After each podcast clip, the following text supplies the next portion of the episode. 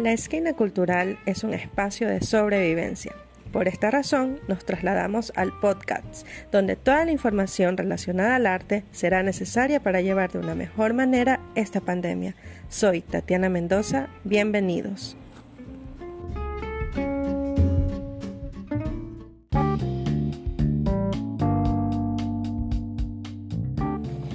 Hola a todos mis queridos radioescuchas. Nos encontramos aquí en nuestro décimo episodio de la Esquina Cultural.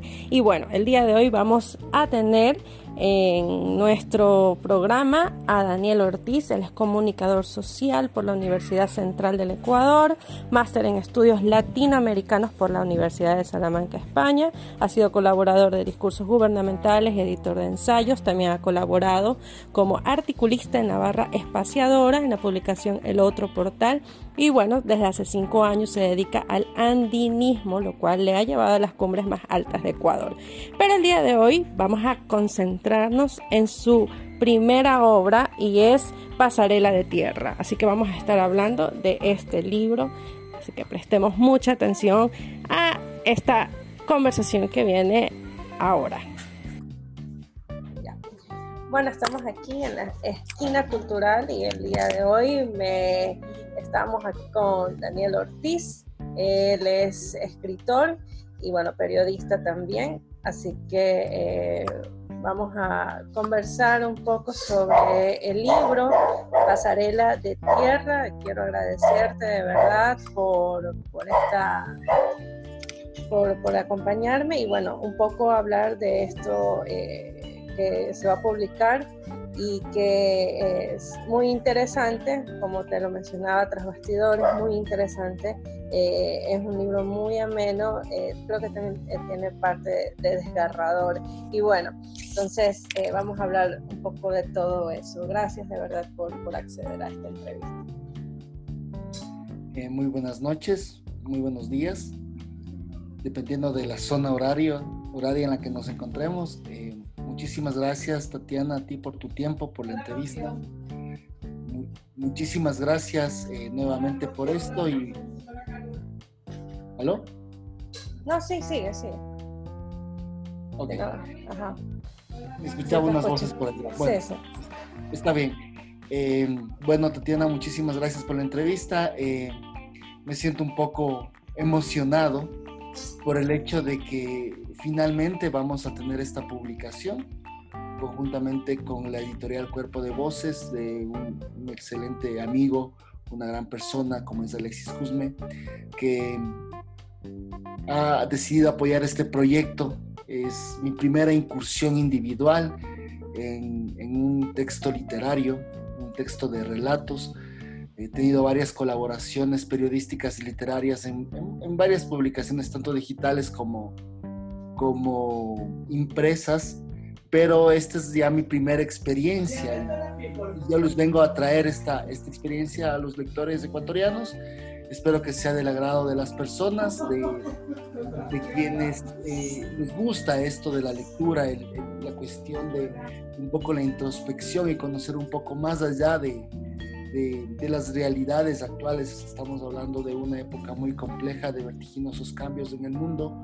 Eh, la sociedad no va a volver a ser la misma después de esta pandemia. Eh, sin embargo, hay muchas cosas que están pendientes en el tintero y este libro narra historias que marcaron a la sociedad ecuatoriana en su momento, pero debido a la fragilidad de la memoria colectiva, se han ido desvaneciendo con el paso de los años.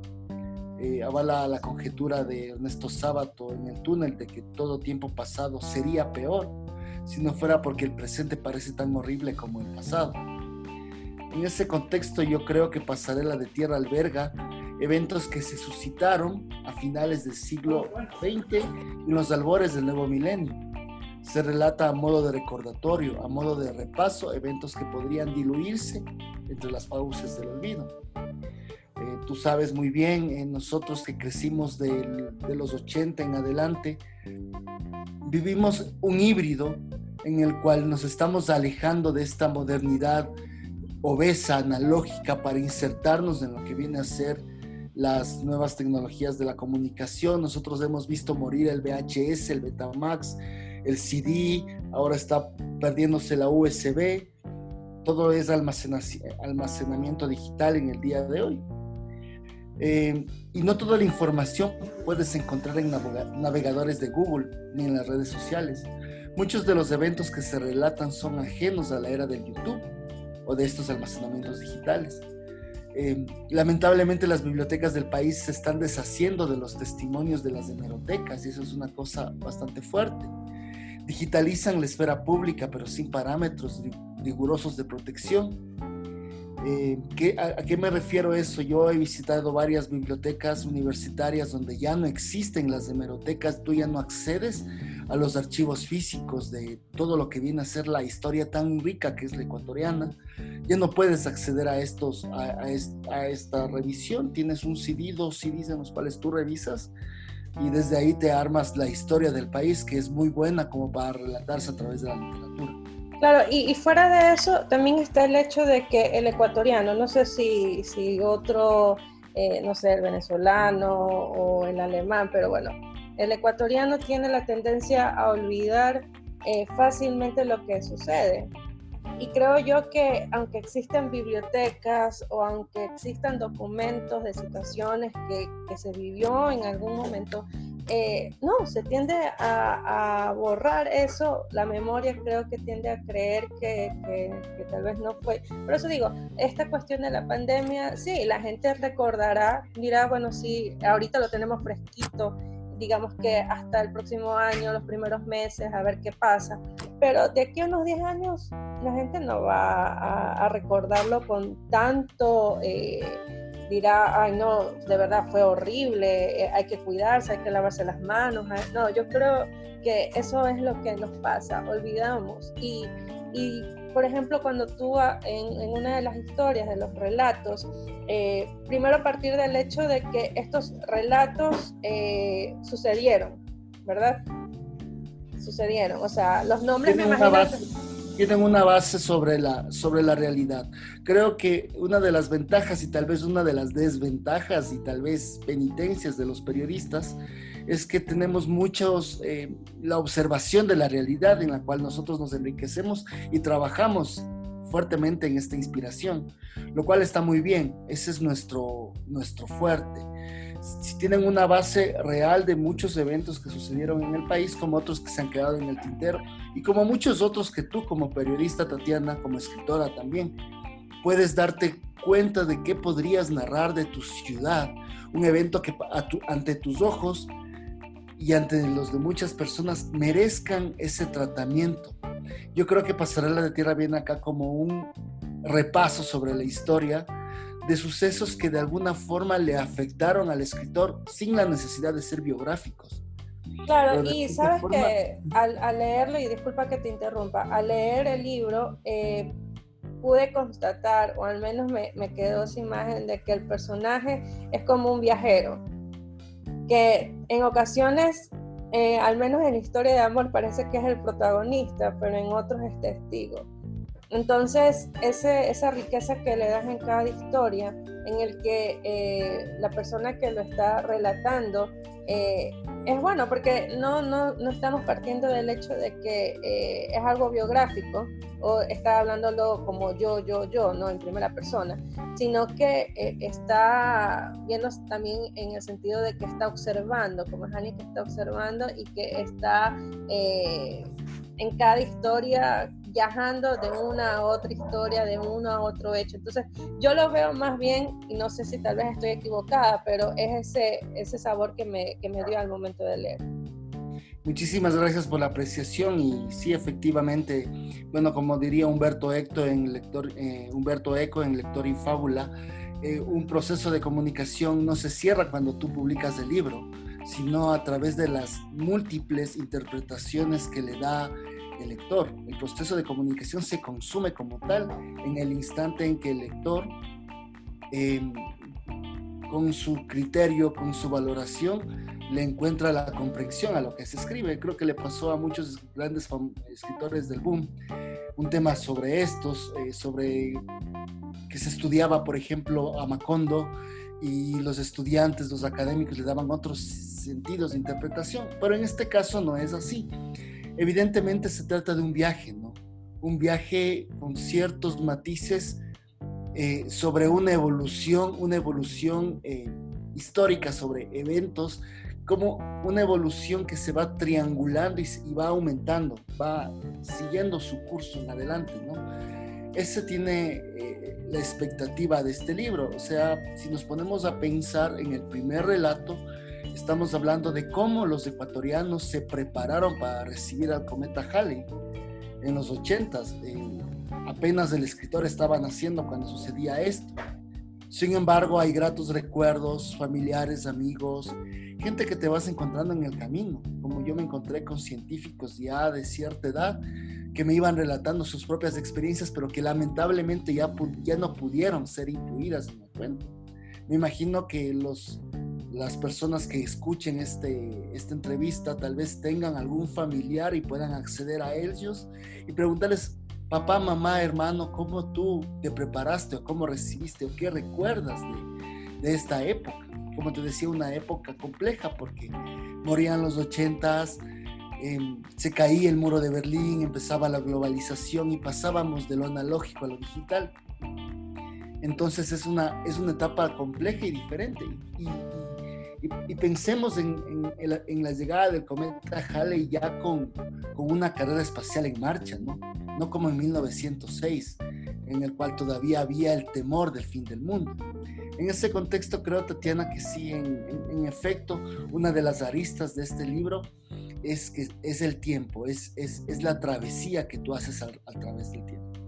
Claro, y está, por ejemplo, eh, otra historia, otro relato en la que en cambio... Eh, bueno, yo era muy pequeña cuando estaba todo este boom sobre el satanismo y también la violencia policial, que eso, este, eso siempre ha sido opacado en nuestro país, porque parece ser de que en este caso eh, el satanismo o alguna secta o algún estilo de vida está sobre lo que los policías hacen o en sí el poder hace. Entonces, eh, hablas de Quito, eh, una ciudad, creo, este, muy, muy religiosa y este, está también esas dos, esas dos partes, ¿no? Es una historia que realmente es uno de los relatos que me impresionó eh, como está contado y también este, es que tú ves que, la situación no cambia, o sea, es, exactamente lo mismo, estamos 2020 y eso no ha cambiado para nada.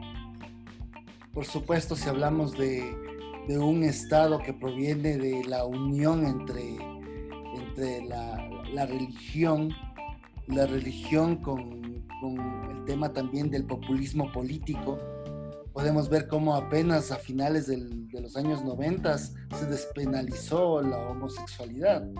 Debemos tener en cuenta ciertas taras que ha habido en nuestra historia, en la cual, por ejemplo, ser rockero en todo el país era, era, un, era un pecado, eras mal visto, no tenías trabajo, no podías desenvolverte, no podías ser diferente a lo que mandaban las buenas costumbres con las cuales se dictaban las leyes de la época.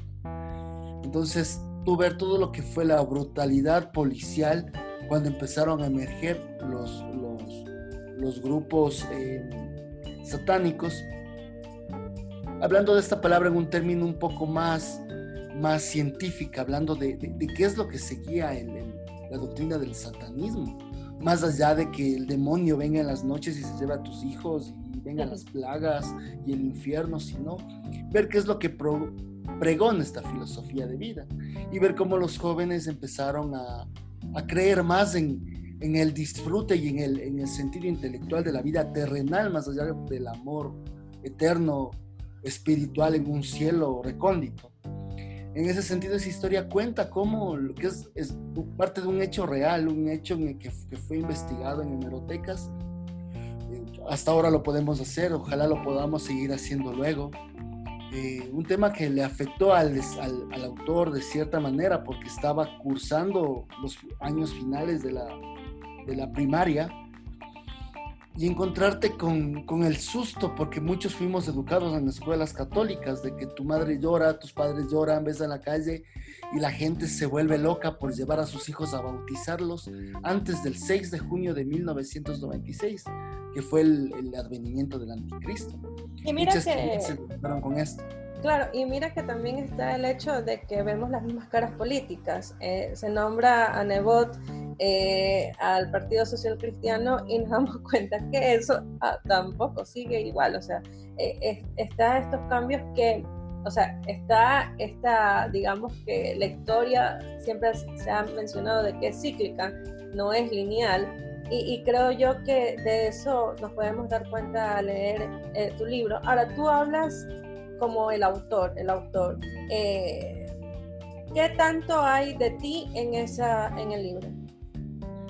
Como te decía ah, en, en, el inicio, nacer a mediados de los 80 en la era del Nintendo, para crecer en los 90 donde se había privado a los jóvenes de cierta fruición social.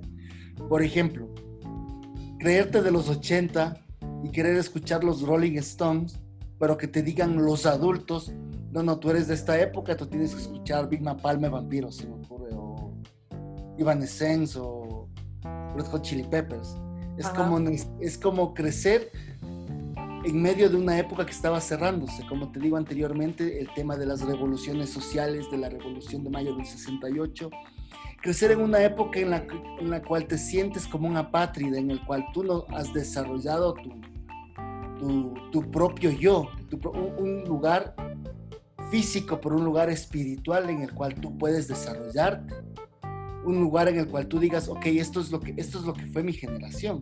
Tú naces ya con muchas, eres un híbrido, eres un mestizo que adquiere muchas cosas.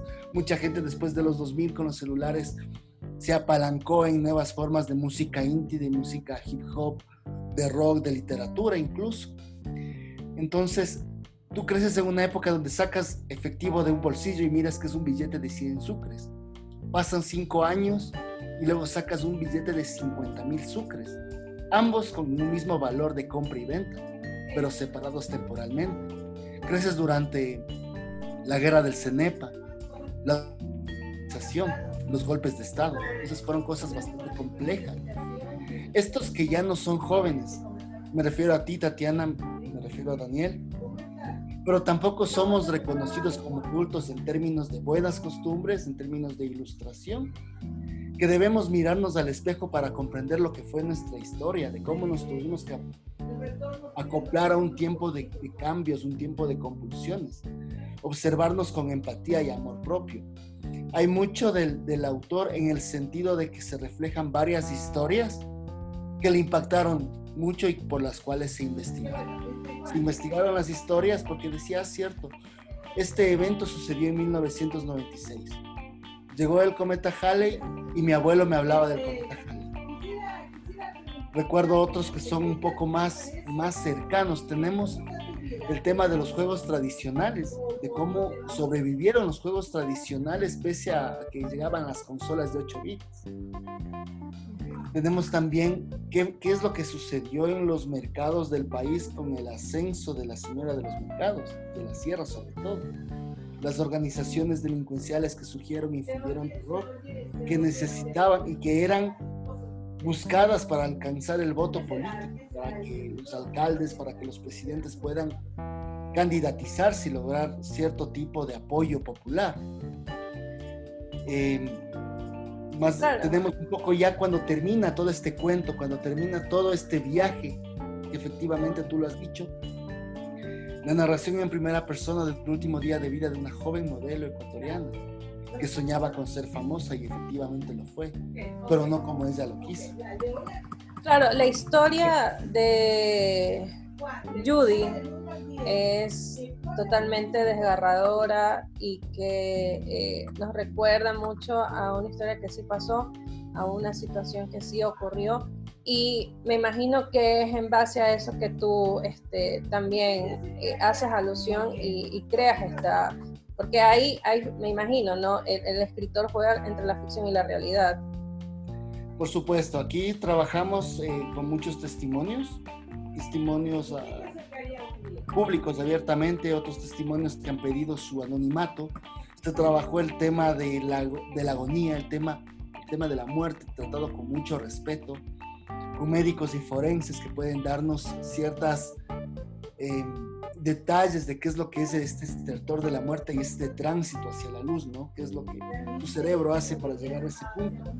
Pero como el inicio de una partida, el inicio de una partida para narrar cómo una persona sin satanizar, sin juzgar, sino netamente el sentido de esto, que ha sido una historia trabajada con muchas compañeras escritoras y periodistas, es qué es lo que sentía, qué es lo que siente una chica, una mujer adulta de más de 20 años, que está, digamos, saliendo de la etapa académica y está insertándose en lo laboral.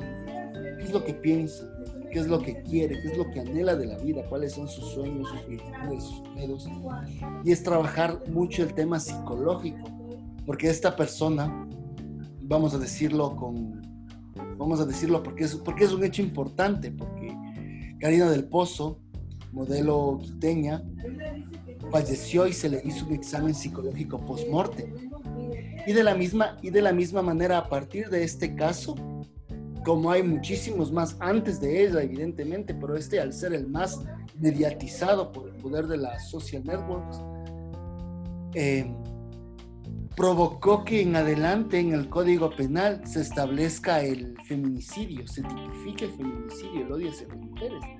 Entonces eso es como un cuento, como una redención y al mismo tiempo como un ejercicio de catarsis.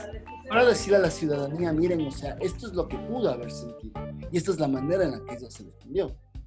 Evidentemente aquí estamos jugando con esto. Yo, yo no soy esa persona.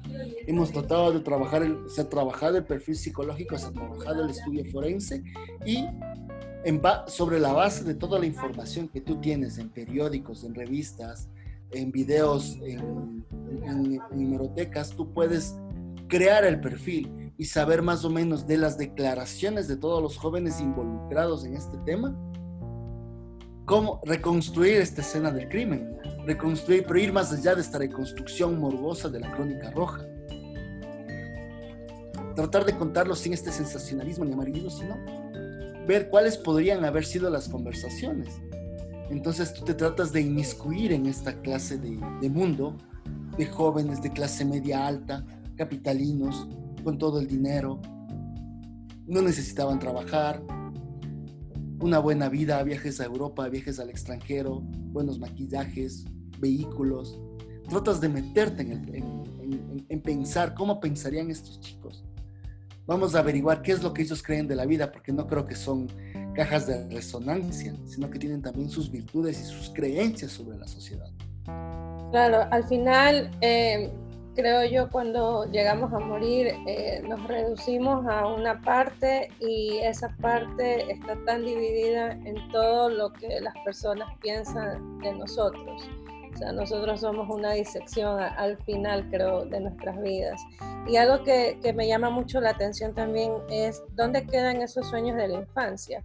Creo que durante eh, toda, toda, todos los relatos está muy latente eso la infancia, eh, la, tristeza, eh, el dejar la infancia y tener que asumir un, rol que nos impone de cierta forma la sociedad.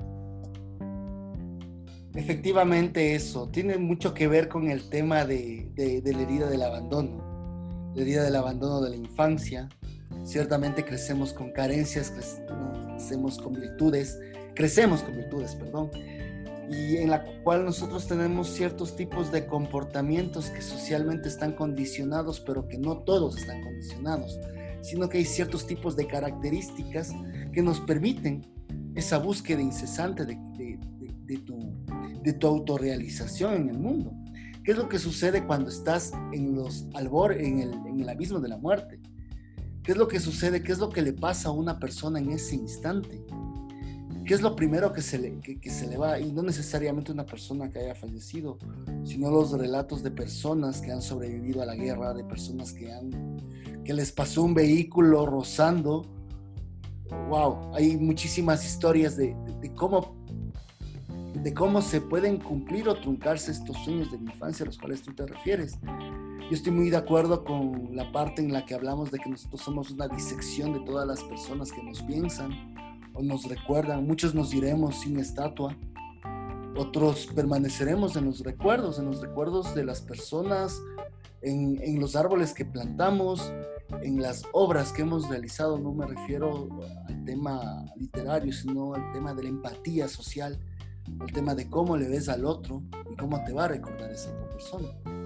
Yo creo que hay muchas historias que se quedan fuera y precisan su narración. Cosas que yo quisiera trabajarlas más adelante o no sé, pero se me, me saltan a la mente algunas. Por ejemplo, la pelea de segundo mercado versus Bertrand Hopkins, la inauguración del Coliseo General Rumiñahui. Entiendo que vino hasta King.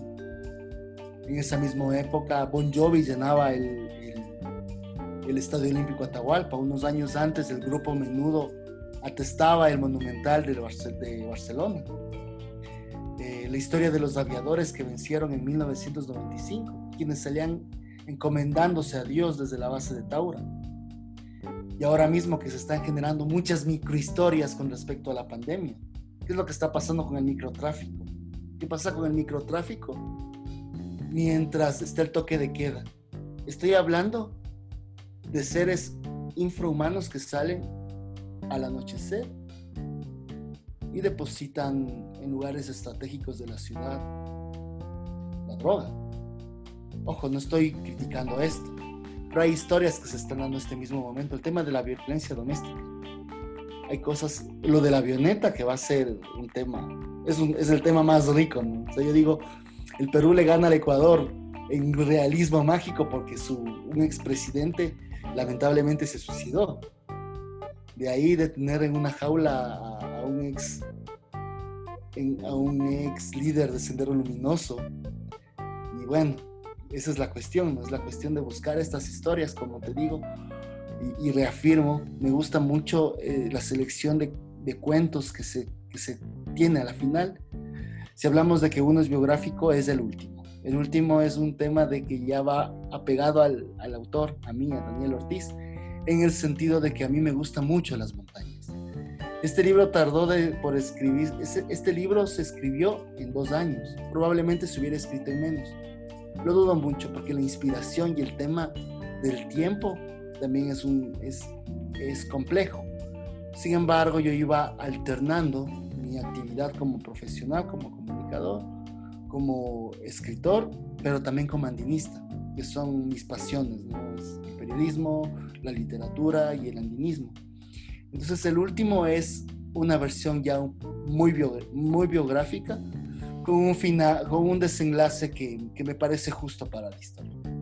Sí, es, realmente eh, el escritor eh, de cepa siempre buscará la forma de poder eh, escribir y, aunque se tarde años, o sea, no, no existe una regla tampoco, tienes que escribir en tanto tiempo para, no, eso tiene que, madurarse, entonces es, es, muy, muy interesante eh, todo lo que, todas las historias que, que, hacen, que yacen ahí, y yo creo que, que, es una muy buena forma de recordar, recordar eh, el Ecuador, el Ecuador de los años 90, el Ecuador actual, y darnos cuenta muy tristemente de que la situación, los temas siguen siendo los mismos. Vemos las mismas caras políticas, también vemos eh, en el asunto social eh, violaciones, femicidios, violencia doméstica, sigue siendo igual. Entonces, eh, es una especie de cachetada como reacciona.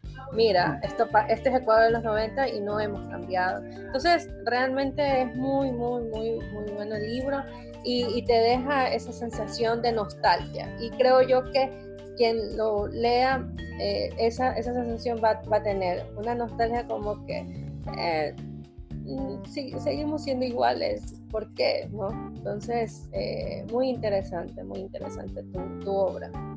Me gusta esa parte, y me parece que sí, que tiene esa idea de la nostalgia, de regresar a ver un poco atrás y, como dicen en el 18 Brumario de Bonaparte, la historia se repite, la primera como tragedia y la segunda como comedia.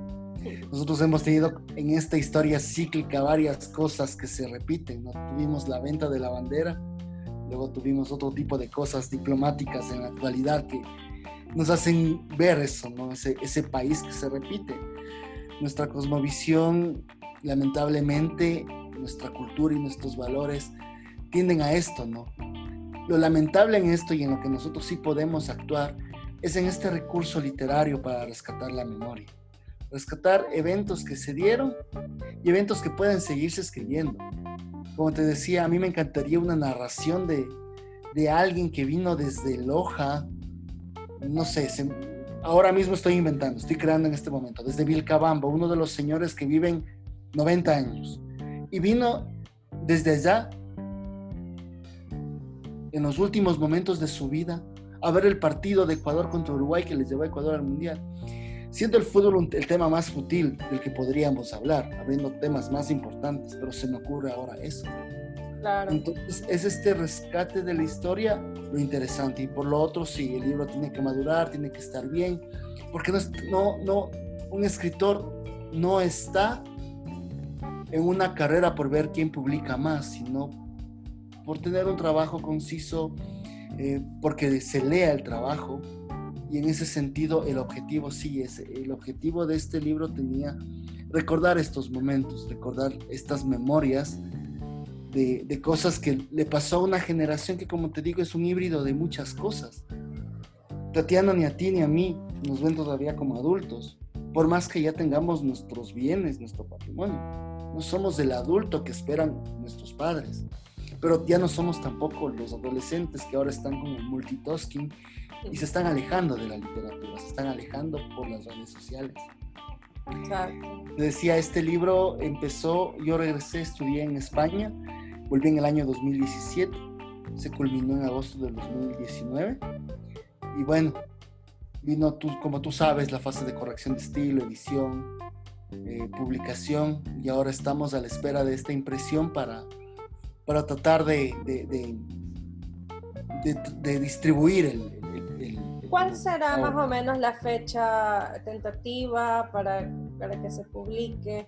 Eh, en medio de todo esto, bueno, hay gente que ha publicado y todo, ¿no? Ya odio totalmente esa frase, la nueva normalidad. Eh, créame que la he escuchado tanto que me estresa, pero Sí. ¿Cuál, sería la...? Un tema, es un tema complejo porque con mi editor habíamos, nos habíamos proyectado a publicar el 25 de, el 25 de marzo de este año. De que los libros estén distribuidos al menos entre Guayaquil, Manta y Quito en una primera etapa. No obstante, ya vino el estado de excepción del 16 de marzo y se, cerró, se cerraron muchas cosas creo que no voy a decir que voy a ser el pionero en algo, pero sí en sí, los que vamos a publicar este año, vamos a hacerlo de una manera completamente diferente. Eh, no ha habido presentaciones, bueno, yo me refiero a la ciudad de Quito, físicas, en la cual llega el, autor, hay un comentarista. Eso va a ser bastante complicado durante este año. Incluso teniendo los permisos, creo que la gente va a optar ahora por por la distribución puerta a puerta, la distribución o la distribución en, las, librerías del país. Como fecha tentativa, nosotros pensamos que el libro estará en, las librerías para finales del mes de julio. Aunque evidentemente ya lo tendremos distribuido, o sea, lo tendremos en, Quito, en Guayaquil y en Manta para la quincena de julio.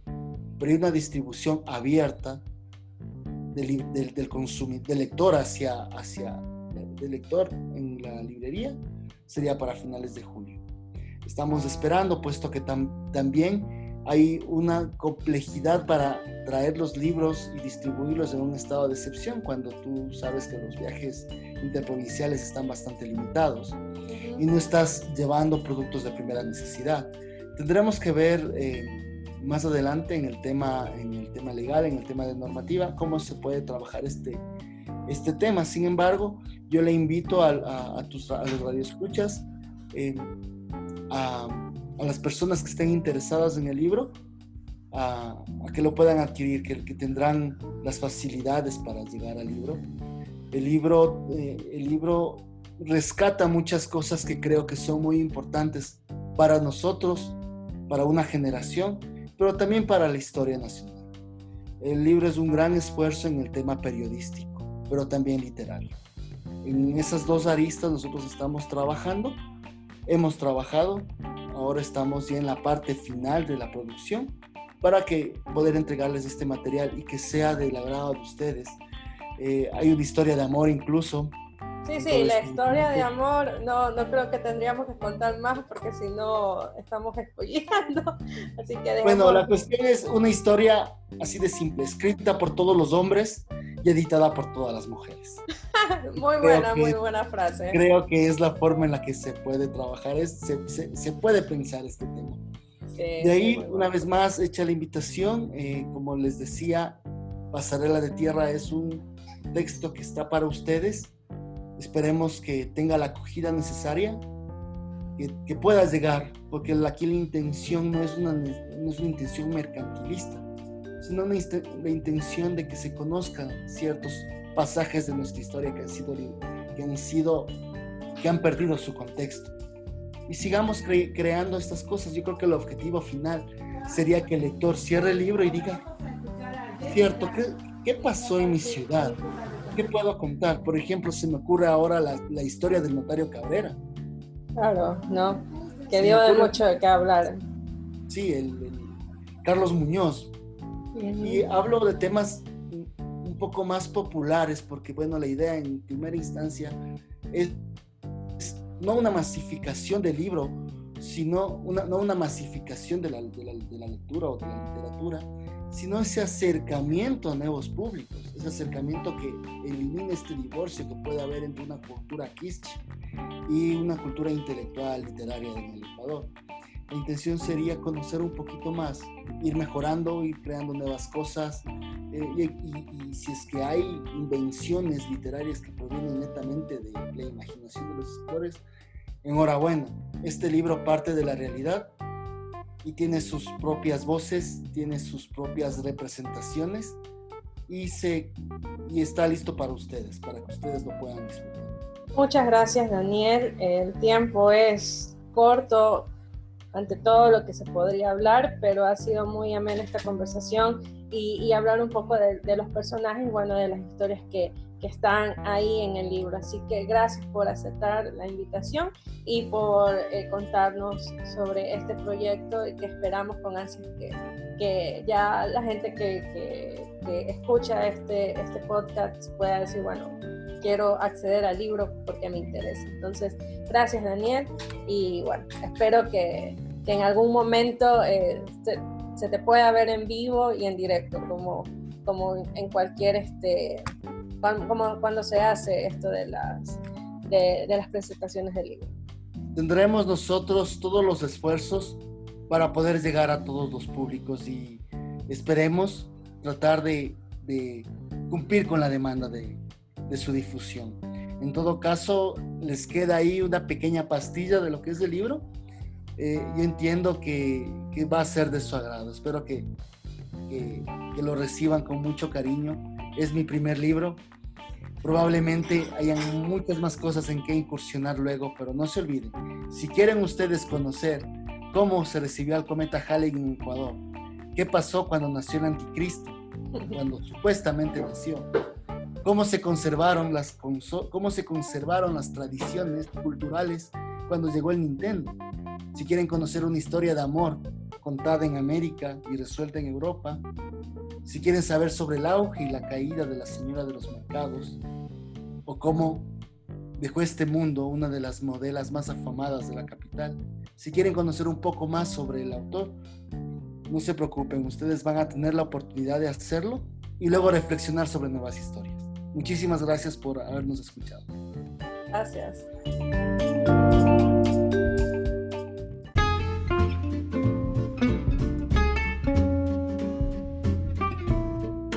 bueno, este fue nuestro décimo episodio con el escritor Daniel Ortiz. Este libro muy importante, Pasarela de Tierra, que nos recuerda quiénes somos los ecuatorianos que tenemos esa memoria tan frágil, pues esto es un recordatorio, un clavo que nosotros tenemos que tener muy en cuenta. Así que con esto me despido. Este fue nuestro programa La Esquina Cultural. Soy Tatiana Mendoza y nos vemos en el siguiente podcast.